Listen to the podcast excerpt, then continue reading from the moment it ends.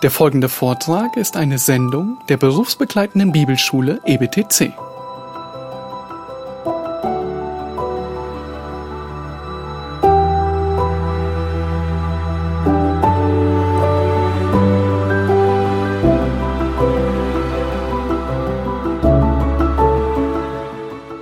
Der Staat hat die Aufgabe, die Bösen zu bestrafen. Nach dem Sündenfall ist das dringend nötig, weil die Welt sonst im Chaos versinkt. Die Welt braucht eine Notordnung. Was ohne Staat passiert, sieht man, wenn in einem Land plötzlich die Ordnung zusammenbricht und der Bürgerkrieg ausbricht. Lüthi schreibt, Paulus sagt dieses Untertan uns zu gut.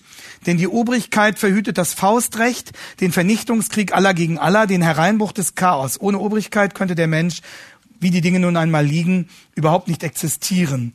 Und auffällig in Vers 4c, der Staat ist die Rächerin zum Zorngericht. Im Einzelnen ist es ja von Gott verboten, sich zu rächen. Römer 12, 17 bis 19.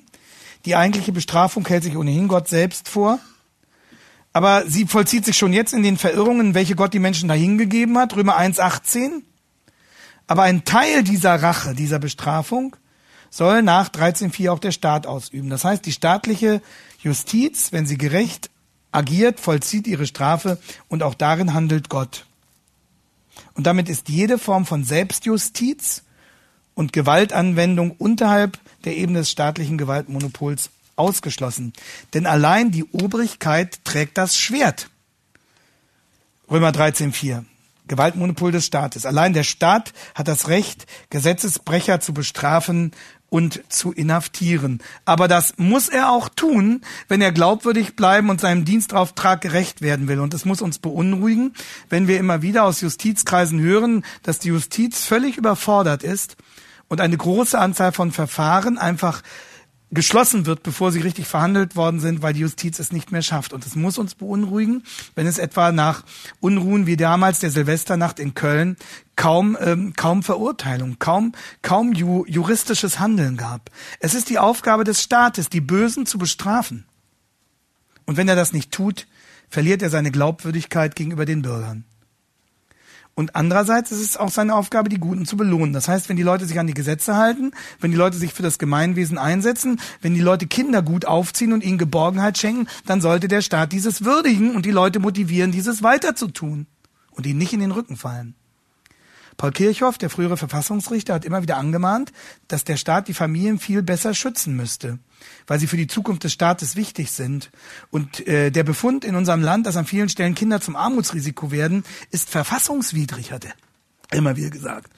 Dass Familien deswegen, äh, deswegen finanziell benachteiligt werden, weil sie Kinder haben. Und es ist natürlich schwierig, wenn in den verantwortlichen Positionen viel zu viele zukunftsbefreite Politiker sitzen, die selbst keine Kinder haben. Und äh, das ist ja auch sehr unwahrscheinlich, dass sie Kinder haben, wenn sie in homosexuellen Partnerschaften leben. Aber auch sonst, dass sie keine Kinder haben, für die sie Verantwortung tragen. Wen werden sie belohnen? Sie sind nicht existenziell mit der nächsten Generation verbunden. Bei allem, was jemand, der Enkel hat, über die nächste Zukunft denkt, ich denke immer an meine bisher beiden Enkel, wenn ich über Zukunftsfragen nachdenke, ist doch klar. Und deswegen ist es auch sinnvoll, etwa wenn, wenn Amtskandidaten, Präsidentschaftskandidaten, wie auch immer, sich vorne auf der Bühne bei, der, bei einer Wahlveranstaltung, das ist eigentlich sinnvoll, mit ihrer Familie präsentieren, bis hin zum letzten Urenkel, weil sie damit etwas dokumentieren. Damit dokumentieren sie, natürlich immer noch eine Frage des Charakters, aber, aber das ist die Message und diese Message, ist gut. Leute, äh, zu meiner Familie gehört da ein, ein Zweijähriger, der, der auf dem Arm meiner Enkelin oder meiner Tochter sich befindet. Wenn ich Politik mache, glaubt mir, dass ich die mit im Blick habe. Das hat politische Relevanz, verstehen Sie? Das ist nicht nur einfach Hollywood-Tralala, wenn es ernst gemeint ist. Also, wir müssen diesen, diesen Zusammenhang sehen. Ähm, der Staat muss die Bösen bestrafen und die Guten belohnen. So, als Gottesdiener. Nun sehen wir das Problem. Woher weiß der säkulare Staat, was gut ist und was böse ist? Woher wissen linksideologische, liberal-säkulare, grüngläubige, die Bibel grundsätzlich ablehnende Politiker, was richtig ist und was falsch ist? Einerseits, Sie merken, es ist ein wichtiges systematisches Problem. Einerseits würde Paulus mit dem Gewissen des natürlichen Menschen antworten, also Römer 2, Vers 14. Und oftmals bestätigt sich ja auch, dass sogar völlig undemokratische Staatsformen schon um der Selbsterhaltung willen für ein Minimum an Ordnung und Stabilität sorgen. Dafür sorgen, dass möglichst äh, keine Bürgerkriege stattfinden, dass ein, ein, eine Grund eine Grundsubstanz selbst in undemokratischen Staaten an Ordnung gewährleistet wird, weil sie ja sonst gar nicht überleben können. Das heißt, wenn selbst fragwürdige Staatsformen oftmals noch ein Mindestmaß an Ordnung ermöglichen, ist das ein weiteres Zeichen dafür, dass dieses Grundkonzept der Welt im Grunde genommen gut tut. Warum tut es der Welt gut? Weil es vom Schöpfer verordnet ist.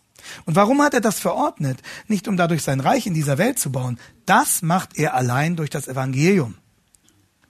Gottes Reich, Gott baut sein Reich, sein unsichtbares Reich in dieser Welt, indem er Menschen zu Christus sammelt. Er baut dieses Reich allein durch das Evangelium und nicht durch die Truppen von Herrn Reimer, die Spielplätze ausbessern. So. Ja, aber als Notbehelf damit auch unter Sündern ein einigermaßen zivilisiertes Zusammenleben möglich ist. Dazu ist der Staat wichtig, nicht zum Bau des Reiches Gottes. Lüthi sagt, als vorläufigen Ersatz, notbehelfsmäßig, hat uns Gott bis zum Hereinbruch des vollen Tages die Notordnung des Staates geschenkt. Sie kann uns den verlorenen Paradiesfrieden niemals ersetzen. Den ersetzt uns Christus allein. Aber die Obrigkeit kann verhindern, dass die Erde schon zur unbewohnbaren Hölle wird. Darum will Gott, dass es einen Staat gibt. Das ist sehr fein formuliert. Also, der Staat kann nicht den Himmel auf Erden schaffen, aber er kann für ein Mindestmaß an Ordnung sorgen. Und gerade deshalb sollten wir Christen über diesen sündhaften Staat nicht nur die Nase rümpfen und ihn nicht nur gewissermaßen in Gedanken mit der Kneifzange anfassen, sondern wir sollten Gott dafür danken, dass es den Staat gibt. Aber wir müssen darauf achten, uns nicht an den Staat zu verkaufen.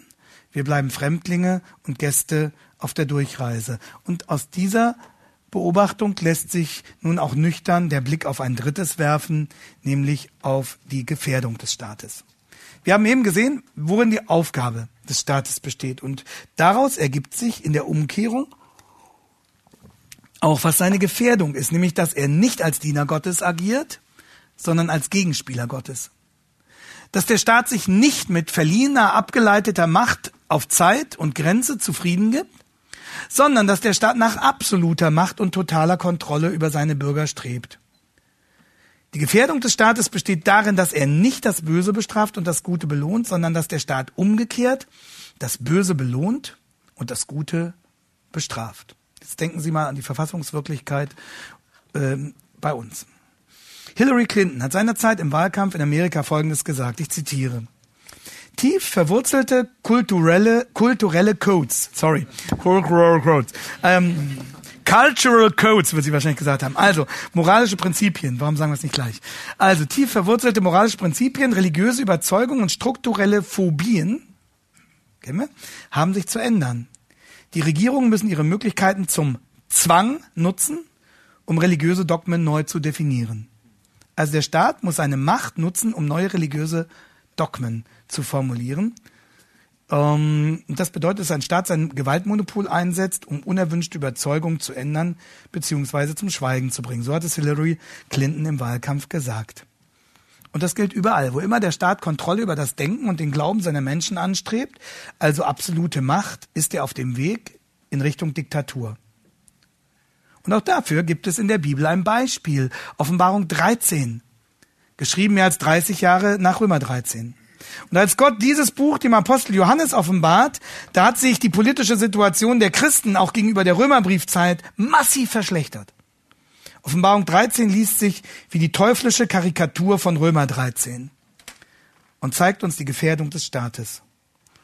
Und darum haben etliche Christen so wach reagiert, als die Nationalsozialisten nach dem Staat und dann auch sehr schnell nach der Kirche griffen. Und Dietrich Bonhoeffer war einer der ersten, der schon 1933 einen Radiovortrag gehalten hat, der an einer entscheidenden Stelle vom Sender plötzlich abgeschaltet wurde, Staatsfunk. Der, der Vortrag stand unter dem Titel Der Führer und der Einzelne in der jungen Generation. Und in diesem Vortrag hat Bonhoeffer damals 1933 schon gesagt, was wir hier sagen, nämlich dass alle staatliche Macht nur verliehen sein kann und niemals absolut ist. Und Bonhoeffer hat quasi dem aufkommenden Naziregime ins Gesicht gesagt, die letzte Autorität hat allein Gott. Und dann erst kommt das Amt, von Gott gestiftet. Paulus will sagen, die Obrigkeit. Das hat nur vorletzte Autorität, das Amt. Und danach erst der einzelne Politiker, der sich sowohl vor dem Amt als auch vor Gott verantworten muss. Und das können wir genauso auf die deutsche Situation übertragen. Die letzte Autorität hat, allein Gott. Und dann erst kommt das Amt, sagen wir, des Kanzlers, von Gott gestiftet. Das hat nur vorletzte Autorität. Und danach erst kommt Frau Merkel, die sich sowohl vor diesem Amt als auch vor Gott verantworten muss. Es ist nicht andersherum. Und Bonhoeffer warnt.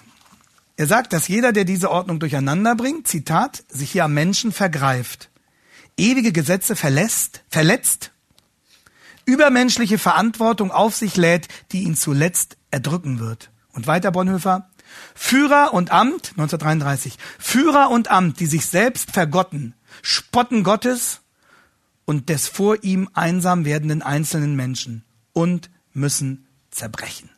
Zitat Ende. Hier beschreibt Bonhoeffer die Gefährdung des Staates, der nach absoluter Macht strebt. Aber diese Gefährdung beginnt schon viel früher, nämlich sie beginnt bereits dort, wo der Staat die Bestrafung und Belohnung von Bösem und Gutem, wozu er verpflichtet wäre, ins Gegenteil verkehrt. Damit stellt sich der Staat dreist gegen den Maßstab von Römer 13. Davor hat schon Jesaja 5,20 gewarnt, wehe denen, die Böses gut und Gutes böse nennen, die Finsternis zu Licht und Licht zu Finsternis erklären, die Bitteres süß und Süßes bitter nennen. Und das ist die akute Gefährdung, vor der, der sich jeder, jeder Staat, jede Obrigkeit hüten muss. Denn damit gäbe sie die Grundfunktion auf, mit der Gott sie für uns gegeben hat. Das hat damals in den Monaten vor der US-Wahl, wir sind hier beim EBTC, e kaum jemand so deutlich auf den Punkt gebracht wie John MacArthur. Sie können das auf YouTube mal nachhören, dieses Statement. Äh, geben Sie einfach ein MacArthur Election. Befragt vor der Wahl in den Vereinigten Staaten, an welchen Kriterien ein Christ sich orientieren solle, hat John MacArthur an 1 Timotheus 2 und Römer 13 erinnert und äh, 1. Petrus 2 äh, gehört auch dahin, das Böse bestrafen, das Gute belohnen. Und dann sagt er, es geht in der Politik nicht in erster Linie um einzelne Personen, also in dem Fall um Hillary und Trump, sondern um die Frage, welches Konzept steht zur Wahl, welche Ideologie, welche Gruppierung, für welches Menschenbild setzt sich ein Zusammenschluss von Politikern ein. Und dann fragte John MacArthur weiter, von welcher Gruppe wird man am ehesten erwarten können, dass sie das Böse und das Gute belohnt. Das Böse bestraft und das Gute belohnt. Und dann sagte er, die Demokratische Partei hat deutlich gemacht, dass sie eher das Böse schützen und das Gute bekämpfen will. Sie will Abtreibung fördern und in noch größerem Umfang ermöglichen. Menschenrecht auf Abtreibung. Sie will die Stellung der Ehe weiter beschädigen, indem sie alles tut, um die Homo-Ehen zu fördern. Sie will die Gender-Ideologie schon den Kindern nahebringen. Indem sie die feministische Agenda fördert, attackiert sie weiter Ehe und Familie und damit den Grundbaustein der Schöpfungsordnung. Sie wird die Möglichkeit zur Verkündigung der biblischen Wahrheit im öffentlichen Raum, etwa an den Universitäten, weiter einschränken. Und dann sagt er, was die Koalition, die für die Demokraten antritt, angekündigt hat, ist das Gegenteil von dem, was die Bibel als Aufgabe der Obrigkeit zeigt. Sie wollen das, was in den Augen der Bibel böse ist, schützen und das, was gut ist, verhindern bzw. bestrafen. Und darum sollte ein Christ sie nicht wählen.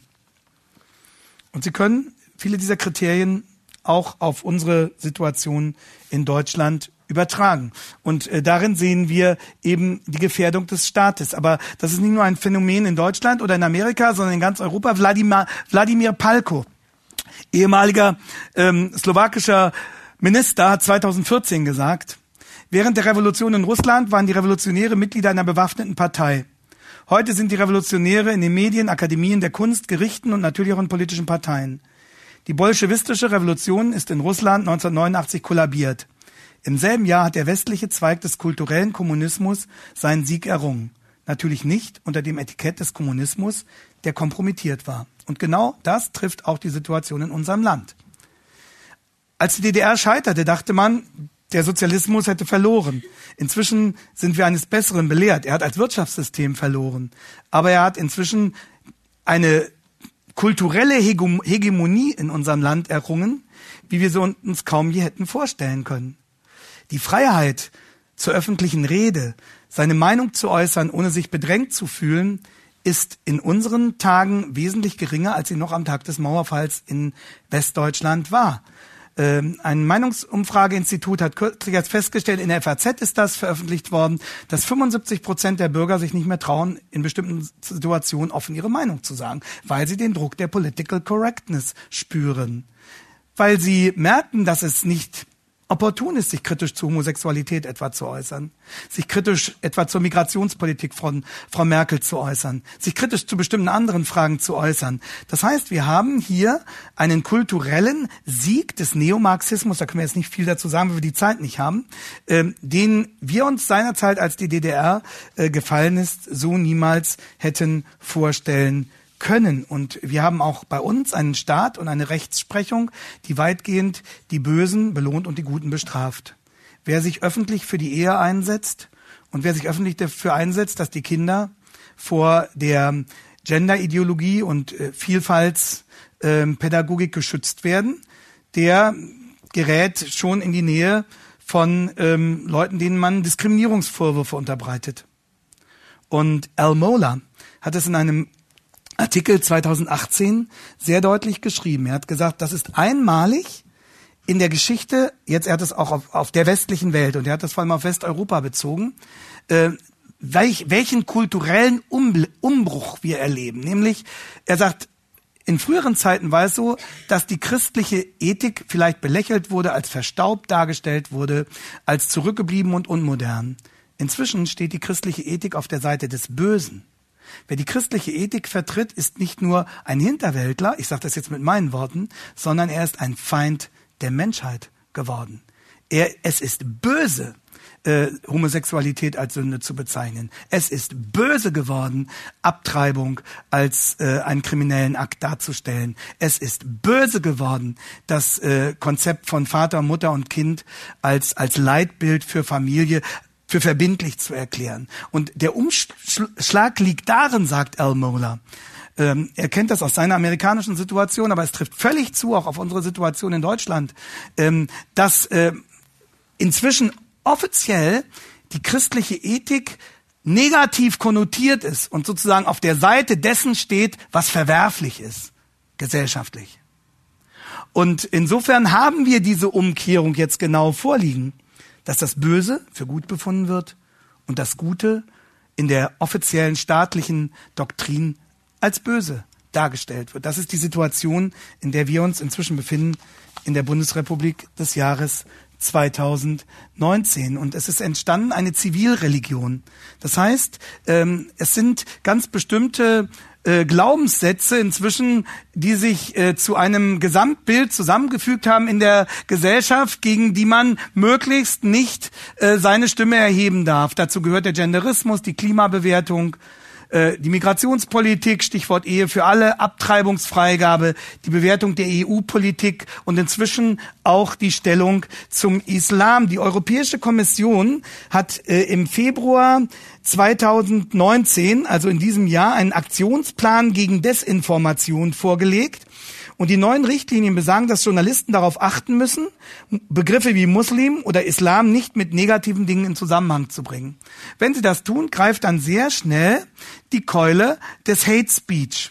Und äh, wir haben in der letzten Legislaturperiode der vergangenen, äh, also in der in der letzten Sitzung, Parlamentssitzung der vergangenen Legislaturperiode, in der letzten Sitzung in kurzer Zeit mit wenig Debatte sowohl äh, die Bedeutung der Ehe mal kurz gekippt in einer kurzen Debatte, die Frau Merkel quasi eine Woche vorher freigegeben hatte, in einem, einem, einer Talkshow mit der Illustrierten Bunden in dem Zusammenhang. Und da kam das Signal, wir geben das frei. Äh, und damit war klar, dass es auch innerhalb der CDU viele geben würde, die für die Ehe für alle stimmen würden. Frau Merkel wollte das Thema aus dem Wahlkampf raushalten und hat dafür eben die Institution Ehe quasi geopfert. Und dann wurde das beschlossen. Das ist ein Kulturbruch Vielen Leuten ist das überhaupt nicht bewusst gewesen, was sozusagen Ehe für alle eine Umdefinition einer, einer Jahrtausende alten Institution durch einen Bundestagsbeschluss. Und wo man schon einmal dabei war, hat man ein paar Minuten später in, einer noch, in einem noch kürzeren Verfahren dann auch noch das Netzwerkdurchsetzungsgesetz des Herrn Maas, der damals noch Justizminister war inzwischen ist Außenminister, beschlossen, dass einen Verfassungsbruch darstellt, weil es Zensur innerhalb des Internets aufs massivste befördert. Das ist, das ist die Situation in unserem Staat. Und dazu müssen wir uns verhalten. Ähm, und äh, Zivilreligion bedeutet, dass möglichst alle gesellschaftlichen Gruppen nach und nach dieses stützen. Der DFB fördert die Homopolitik. Der Mannschaftskapitän von VW Wolfsburg soll möglichst eine, eine regenbogenfarbene Binde tragen und sie haben teilweise Eckfahnen mit Regenbogenfarben, um das zu unterstützen. Es wird von bestimmten Kreisen der Bundesliga diskutiert, dass die Vereine sich noch viel stärker gesellschaftlich entsprechend positionieren müssten. Es wurden dort Loblieder auf Greta Thunberg gesungen. Versammlungen. Diese beiden Herren sind die führenden Repräsentanten der evangelischen und katholischen Volkskirchen. Sie, sie tragen fast alle dieser Entscheidungen massiv mit. Äh, der evangelische Vertreter noch mehr, der sogenannte evangelische als der katholische, äh, Ehe für alle. Eine der ersten Institutionen, die das Parlament dazu beglückwünscht haben, war die sogenannte evangelische Kirche in Deutschland. Ähm, die evangelische Kirche in Deutschland hat mittlerweile und ist dabei ein eigenes, ein eigenes Schiff zu chartern, um diese fragwürdige, in Anführungsstrichen, Seenotrettungspolitik äh, zu unterstützen. Und so weiter und so weiter. Alle Institutionen greifen ineinander. Vom Kindergarten bis zum Kegelclub. Vom DFB bis zu den Künstlerorganisationen. Es ist wie in der früheren DDR. Dass sozusagen die gesellschaftlichen Gruppierungen hinter dieser Zivilreligion versammelt werden, um diese staatlichen Vorgaben durchzudrücken. Das ist der Staat, in dem wir inzwischen im Jahre 2019 angekommen sind. Und diese Dame kennen viele von Ihnen auch. Das ist Frau Annetta Kahane. Ähm, die von ihr geleitete Amadeo, Antonio Amadeo Stiftung ähm, ist eine der Institutionen, die von der Regierung beauftragt ist, zu überprüfen, was im Internet Hate Speech ist und was nicht. Nun kann man sagen, da haben sie einen guten Griff getan. Frau Kahane kennt das von der Stasi her, was es bedeutet, äh, unsere Meinungsäußerungen zu überprüfen und zu überwachen. Das heißt, der Staat beauftragt ehemalige Stasi-Funktionäre, um die Meinungsfreiheit über das Internet zu überwachen. Das ist, und das hat natürlich Proteste gegeben, aber äh, das interessiert kaum einen. Und weiter geht es mit der Zivilreligion. Ähm, das ist eine ehemalige DDR-Bürgerrechtlerin, Vera Lengsfeld, die sich diesen Tendenzen, die ich hier dargestellt habe, ähm, sehr mutig entgegenstellt. Sie und viele andere. Sie schreibt einen Blog. Ähm, Vera Lengsfeld ist Mitglied der CDU und ähm, sie wird auch zunehmend bedroht. Das ist nur so ein Beispiel. In der Nähe ihres Hauses hat man auf diese Litfaßsäule seitens der Antifa diese Aufschrift palazziert Längsfeld Hals Maul, kein Podium für rechte Hetze, Antifa. Und ähm, also wie gesagt, Frau Längsfeld ist Mitglied der CDU. Das, was sie, was sie vorträgt, ist in der Sache das, was ich hier auch vorgetragen habe. Und das wird dann einfach mit dem Begriff rechts und ist es immer gemeint rechtsradikal, rechtsextremistisch. Und äh, unser, in unserem Staat ist inzwischen eine derartige Schieflage entstanden, dass links gut ist, aber rechts böse. Und bei rechts wird immer impliziert, immer gleich mitgesetzt, also sei rechtsextremistisch und linksradikal. Aber rechtsradikal, aber vieles, was linksradikal ist, wird nur ganz normal als links bezeichnet. Und dadurch hat, dafür ist auch die im Grunde genommen die Politik von Frau Merkel hauptverantwortlich, wurde der Staat auf diese Weise völlig nach links verrückt, weil alles, was nicht links ist oder in irgendeiner Weise Mitte, schon als Nazi gefährdet gilt. Das ist die Stimmung, die in unserem Staat inzwischen aufgebaut worden ist. Und ein letzter Hinweis noch dazu. Wir müssen folgende, folgende Kriterien deutlich unterscheiden. Toleranz und Akzeptanz sind zwei völlig verschiedene Kategorien, die immer wieder miteinander vermischt werden. Toleranz ist für jeden Christen, denke ich, sollte selbstverständlich sein. Das heißt respektvolles Verhalten gegenüber einer anderen Überzeugung. Und das muss auch in all den ethischen Fragen so gelten. Wir können niemandem vorschreiben, in welcher Form von Partnerschaft er miteinander lebt. Und ähm, wir dürfen niemanden in irgendeiner Weise daran hindern, das zu tun, was er für richtig hält, solange er sich an die Gesetze des Staates hält. Akzeptanz meint aber etwas anderes. Akzeptanz meint die Anerkennung einer anderen Überzeugung als wahr. Und in den Vielfaltsprogrammen in den Schulen und Kindergärten, wo es ähm, um ähm, den Genderismus im weitesten Sinne geht, soll den Kindern nicht Toleranz nahegebracht werden, sondern Akzeptanz. Das heißt, die Kinder sollen dahin geführt werden, dass sie, dass sie lernen und sagen, ja, Homosexualität ist gut, es ist richtig, dass Männer und Männer zusammenleben. Es ist, es ist richtig, dass diese Transgender-Konzeption gefördert wird. Ähm, sie sollen in diesen pädagogischen Vielfaltsprogrammen an den Schulen dahin gebracht werden, also wenn es sich zum Beispiel um Kinder aus christlichen Familien handeln, die Eltern sagen, praktizierte Homosexualität ist Sünde dann sollen sie dort in der Schule, in dem Vielfaltsprogramm lernen. Nein, das ist etwas, was genauso gut und genauso richtig ist und in keiner Weise kritisiert werden kann. Es geht nicht um Toleranz, es geht um Akzeptanz. Und das ist auch vom Grundgesetz her ein unzulässiger Eingriff des Staates in das Erziehungsrecht der Familien. Es ist ein weltanschaulicher Pluralismus, der hier durchgesetzt werden soll. Und auch das ist wiederum eine Einschränkung der Freiheit. Und ein letzter Aspekt, und dann äh, lasse ich Sie damit wirklich in Ruhe, sonst können Sie heute Nacht nicht gut schlafen. Ähm, äh, zu dieser ganzen Entwicklung gehört, dass in unserem Staat die Antifa geduldet wird.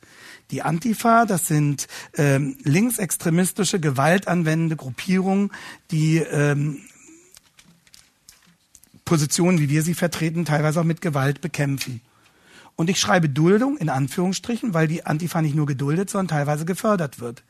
Es gibt einen, einen großen Finanztopf, über den Regierungsstellen verfügen, in dem sogenannten Kampf gegen Rechts. Da wird nicht gesagt Kampf gegen Rechtsextremismus, sondern Kampf gegen Rechts.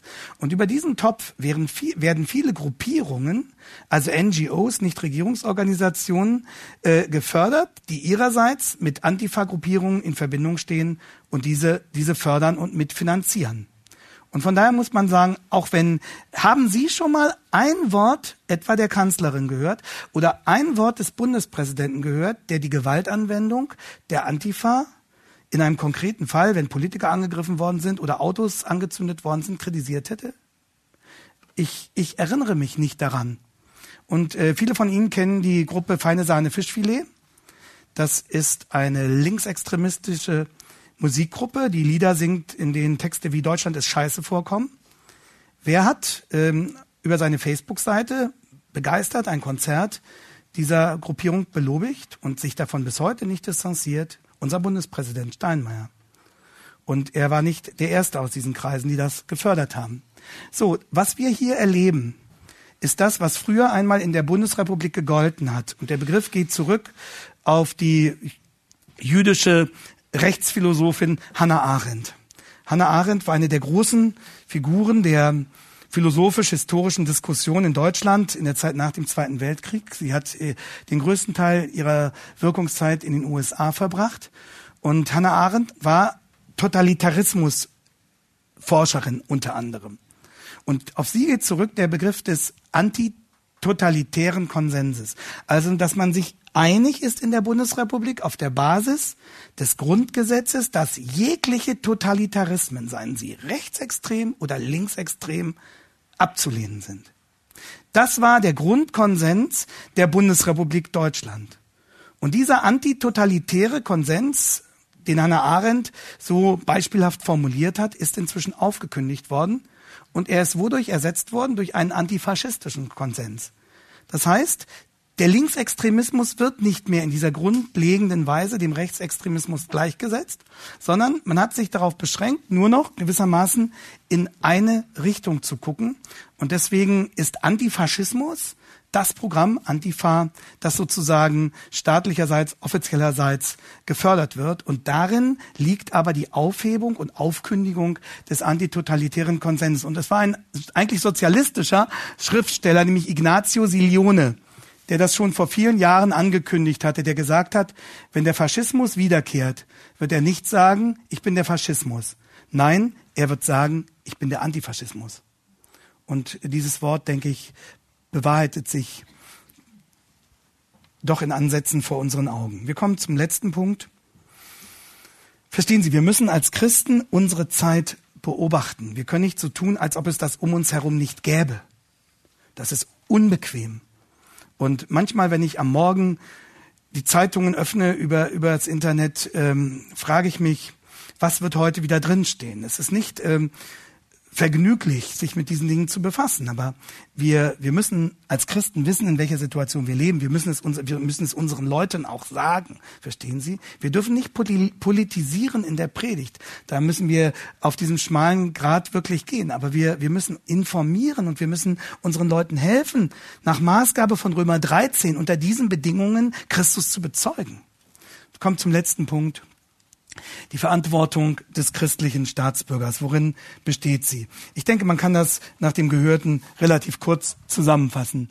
A. Sie besteht zunächst darin, dass wir den Staat achten, dass wir uns der Obrigkeit prinzipiell unterordnen, dass wir unsere Steuern zahlen, dass wir die demokratischen Institutionen stärken. Sie besteht zum Zweiten darin, B, dass wir für den Staat beten. 1 Timotheus 2, 1 bis 2, dass wir für die Politiker beten und darin nicht müde werden. Sie besteht drittens darin, dass wir, wo es uns möglich ist, auch wenn wir wissen, dass wir damit nicht das Reich Gottes herbeiführen, den Staat verbessern und mitgestalten, sofern das auf legalen Wegen möglich ist, dass wir alle rechtlichen Mittel ausschöpfen, die es auf dem Boden des Grundgesetzes gibt dass wir etwa in Schulinitiativen mitarbeiten. Bei uns hat das meistens meine Frau übernommen, das heißt eigentlich fast immer. Ähm, sie hat sehr viel Gremienarbeit im Rahmen der Schulpolitik gemacht, bis dahin, dass sie lange Zeit die Vorsitzende des Stadtelternrates unserer ganzen Stadt Langenhagen waren. Und dadurch konnte sie doch auf verschiedene äh, Vorgänge und Vollzüge wirklich versuchen, mit Einfluss zu nehmen und ähm, Menschen beraten, warnen, Akzente setzen. Teilweise haben sie Gespräche mit ähm, mit äh, auch äh, Organen des Kultusministeriums geführt. Das ist ein Punkt, wo wir als Christen gerade im ehrenamtlichen Bereich uns einsetzen können und konstruktiv versuchen können mitzuarbeiten in diesem Staatswesen, um dort Verbesserungen einzubringen oder Verschlechterungen zu verhindern, wo das noch möglich ist. Wir sollen uns nicht zu schnell zurückziehen und das ist übrigens auch ein gutes Missionsfeld. Dann D. Wir sollen den Staat immer wieder an Gottes Maßstab für Gut und Böse erinnern und den Staat darauf behaften. Schreiben Sie E-Mails, schreiben Sie Leserbriefe, befragen Sie Ihre Bundestags- und Landtagsabgeordneten, konfrontieren Sie sie mit der christlichen Ethik. In Deutschland haben wir die Situation, dass die Mehrheit der politischen Entscheidungsträger bei vielen ethischen Fragen die biblischen Maßstäbe für Gut und Böse gar nicht mehr kennt oder ablehnt. Und es sind ganz ähnliche Themen wie die von John MacArthur genannten. Weitgehende Freigabe der Abtreibung, Zerstörung des biblischen Eheverständnisses, Umdeutung des Familienbegriffs, Ausbreitung der Genderideologie und so weiter und so weiter. Und das alles geschieht im Namen der Obrigkeit. Und dann kommt dazu die naive Öffnung für den zunehmenden Einfluss des Islam, der angeblich zu Deutschland gehören soll, und eine völlige Unterschätzung, welche Folgen das für die Sicherheit in unserem Land haben wird und schon hat das Sicherheitsgefühl in unserem Land, und ich sage das als jemand, der in einem relativ bürgerlichen Stadtteil im Norden von Hannover wohnt, und dieser Stadtteil hat sich innerhalb der letzten fünf Jahre massiv verändert. In acht Minuten, zehn Minuten fußläufiger Entfernung ist eine große Moschee im Entstehen. Wenn Sie abends durch die Straßen gehen, denken Sie zeitweise, Sie sind wie im Orient. Und ähm, wo früher auch die Frauen abends noch ähm, einfach unbesorgt spazieren gehen konnten, würden sie das heute schon nicht mehr tun. Es ist eine massive Veränderung, die sehr praktisch sich auf unsere Lebenswirklichkeit ähm, auswirkt. Und ähm, aber wie kann darüber diskutiert werden, wenn wir das Klima der Welt retten müssen und davon alle Sendungen voll sind. So und wie gesagt, diese diese naive Öffnung äh, zum Islam. Nur ein weiteres Beispiel. Bonhoeffer noch einmal. Er sagt, was ist unser Auftrag? Den Staat an seine Verantwortung zu erinnern. Die Kirche, sagt Bonhoeffer, hat den Auftrag, alle Welt unter die Herrschaft Christi zu rufen. Sie ruft die obrigkeitlichen Personen einerseits zum Glauben an Christus um ihrer Seligkeit willen. Aber die Kirche führt die Obrigkeit auch erst zum Verständnis ihrer selbst. Also die Kirche erinnert die Obrigkeit immer wieder daran, heißt das, was sie vor Gott eigentlich tun muss. Ähm, sie beansprucht das Gehör der Obrigkeit, den Schutz öffentlichen kirchlichen Verkündigung gegen Gewalttat und Blasphemie, den Schutz der kirchlichen Ordnung vor willkürlichem Eingriff, den Schutz des christlichen Lebens im Gehorsam gegen Christus. Die Kirche kann von diesem Anspruch an den Staat niemals lassen. Das heißt, sie muss den Staat immer wieder damit konfrontieren. Herr Bedford Strom tut genau das Gegenteil. Die Kirche muss den Staat immer wieder an die Maßstäbe für Gut und Böse erinnern und darauf behaften. Und umso schlimmer ist es, wenn diejenigen, die sich anmaßen, öffentlich für die Christen zu sprechen, die ethischen Umkehrungen des Staates genau befürworten und die Position der biblischen Ethik ihrerseits bekämpfen. Jetzt kommen wir zum nächsten Punkt. Und das ist der eigentlich kritische. Aber sollte dieser Staat von uns fordern, bestimmte biblische Positionen zu verschweigen oder Teile unserer Botschaft zu verändern, dann würde die Verantwortung der Christen darin bestehen, dem Staat gegebenenfalls ungehorsam zu sein. Das ist die Verantwortung der Christen in diesem Fall. Was hat Petrus gesagt? Die sogenannte Clausula Petri, Apostelgeschichte 5, 29, man muss Gott mehr gehorchen als den Menschen. Das heißt, wenn der Staat etwas von uns fordert, was gegen den erklärten Willen Gottes ist, dann müssen wir dem Staat ungehorsam werden. Lieber dem Staat ungehorsam als unserem Herrn ungehorsam. Wir hätten von der Bibel niemals das Recht, gegen den Staat zu rebellieren. Wir hätten niemals das Recht, eine Revolution anzuzetteln oder einen Steuerstreik. Aber wir müssen dem Staat dort ungehorsam werden, wo der Staat von uns verlangt, unserem Herrn ungehorsam zu werden.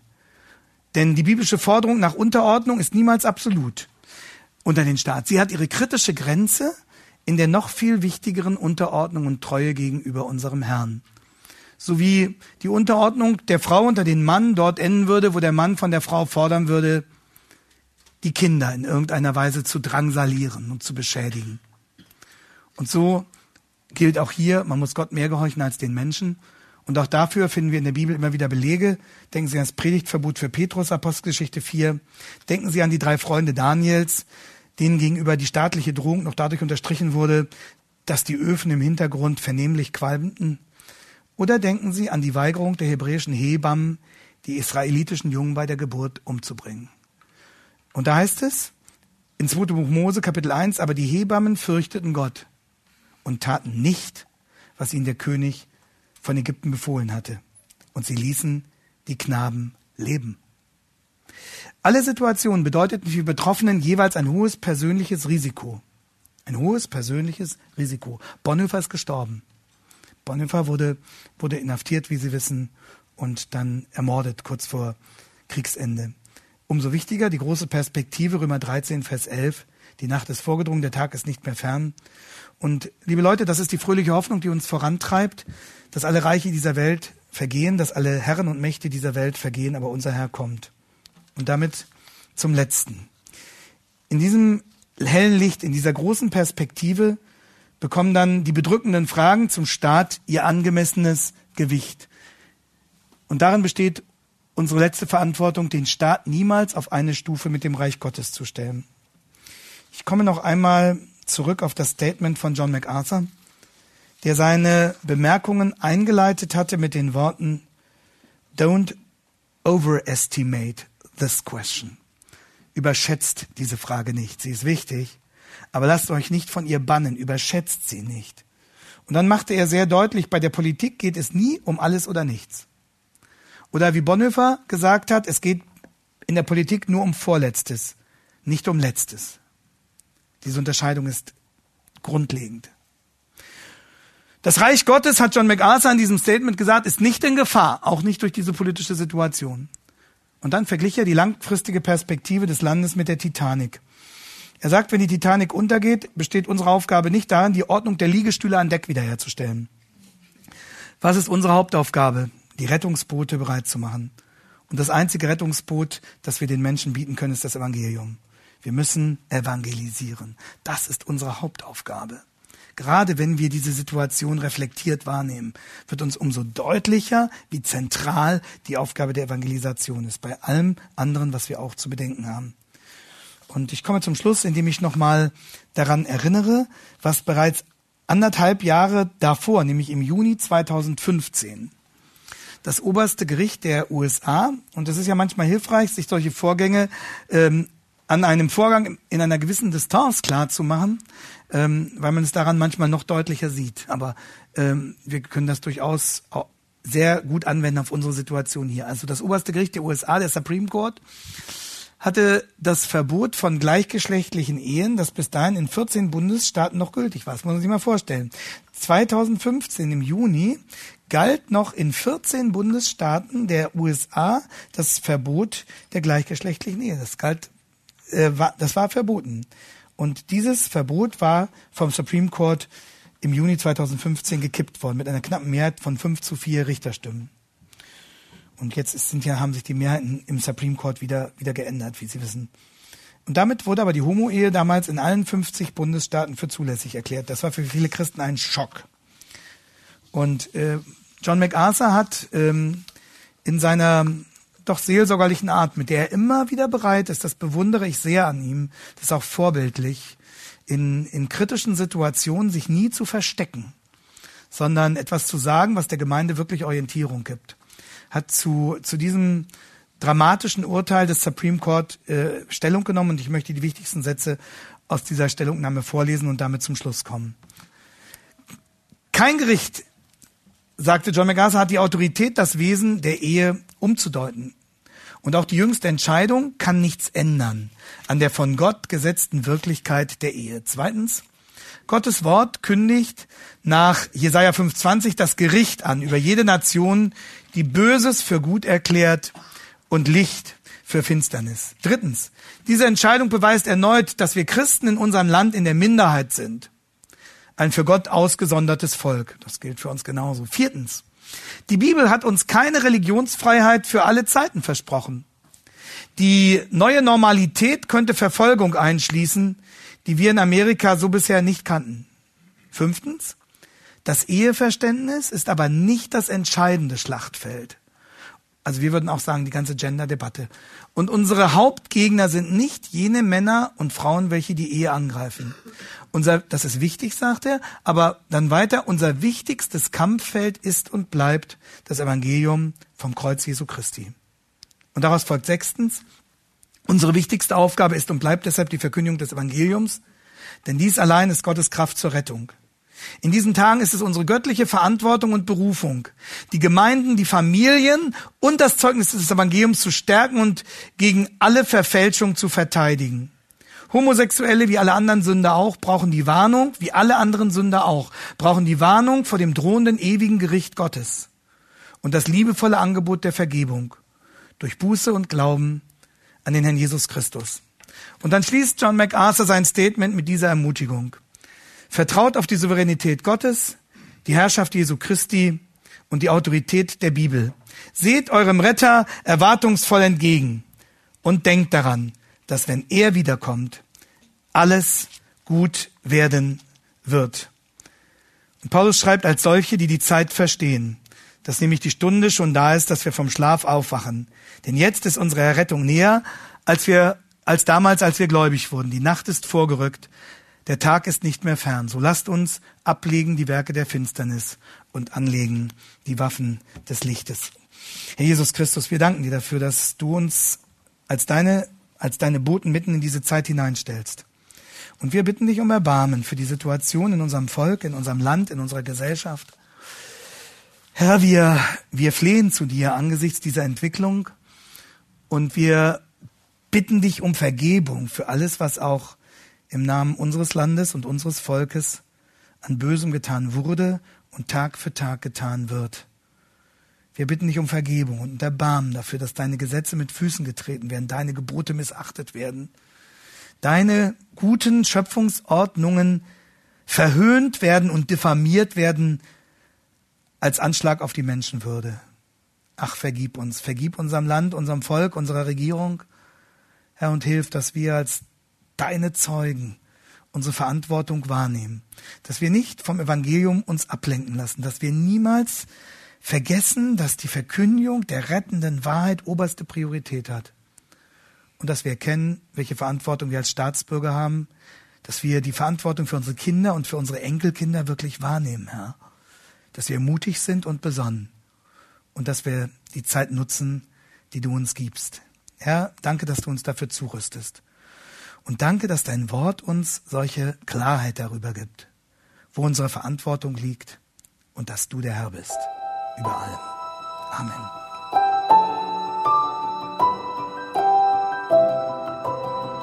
Diese Sendung war von der berufsbegleitenden Bibelschule EBTC. Unser Ziel ist, Jünger fürs Leben zuzurüsten, um der Gemeinde Christi zu dienen.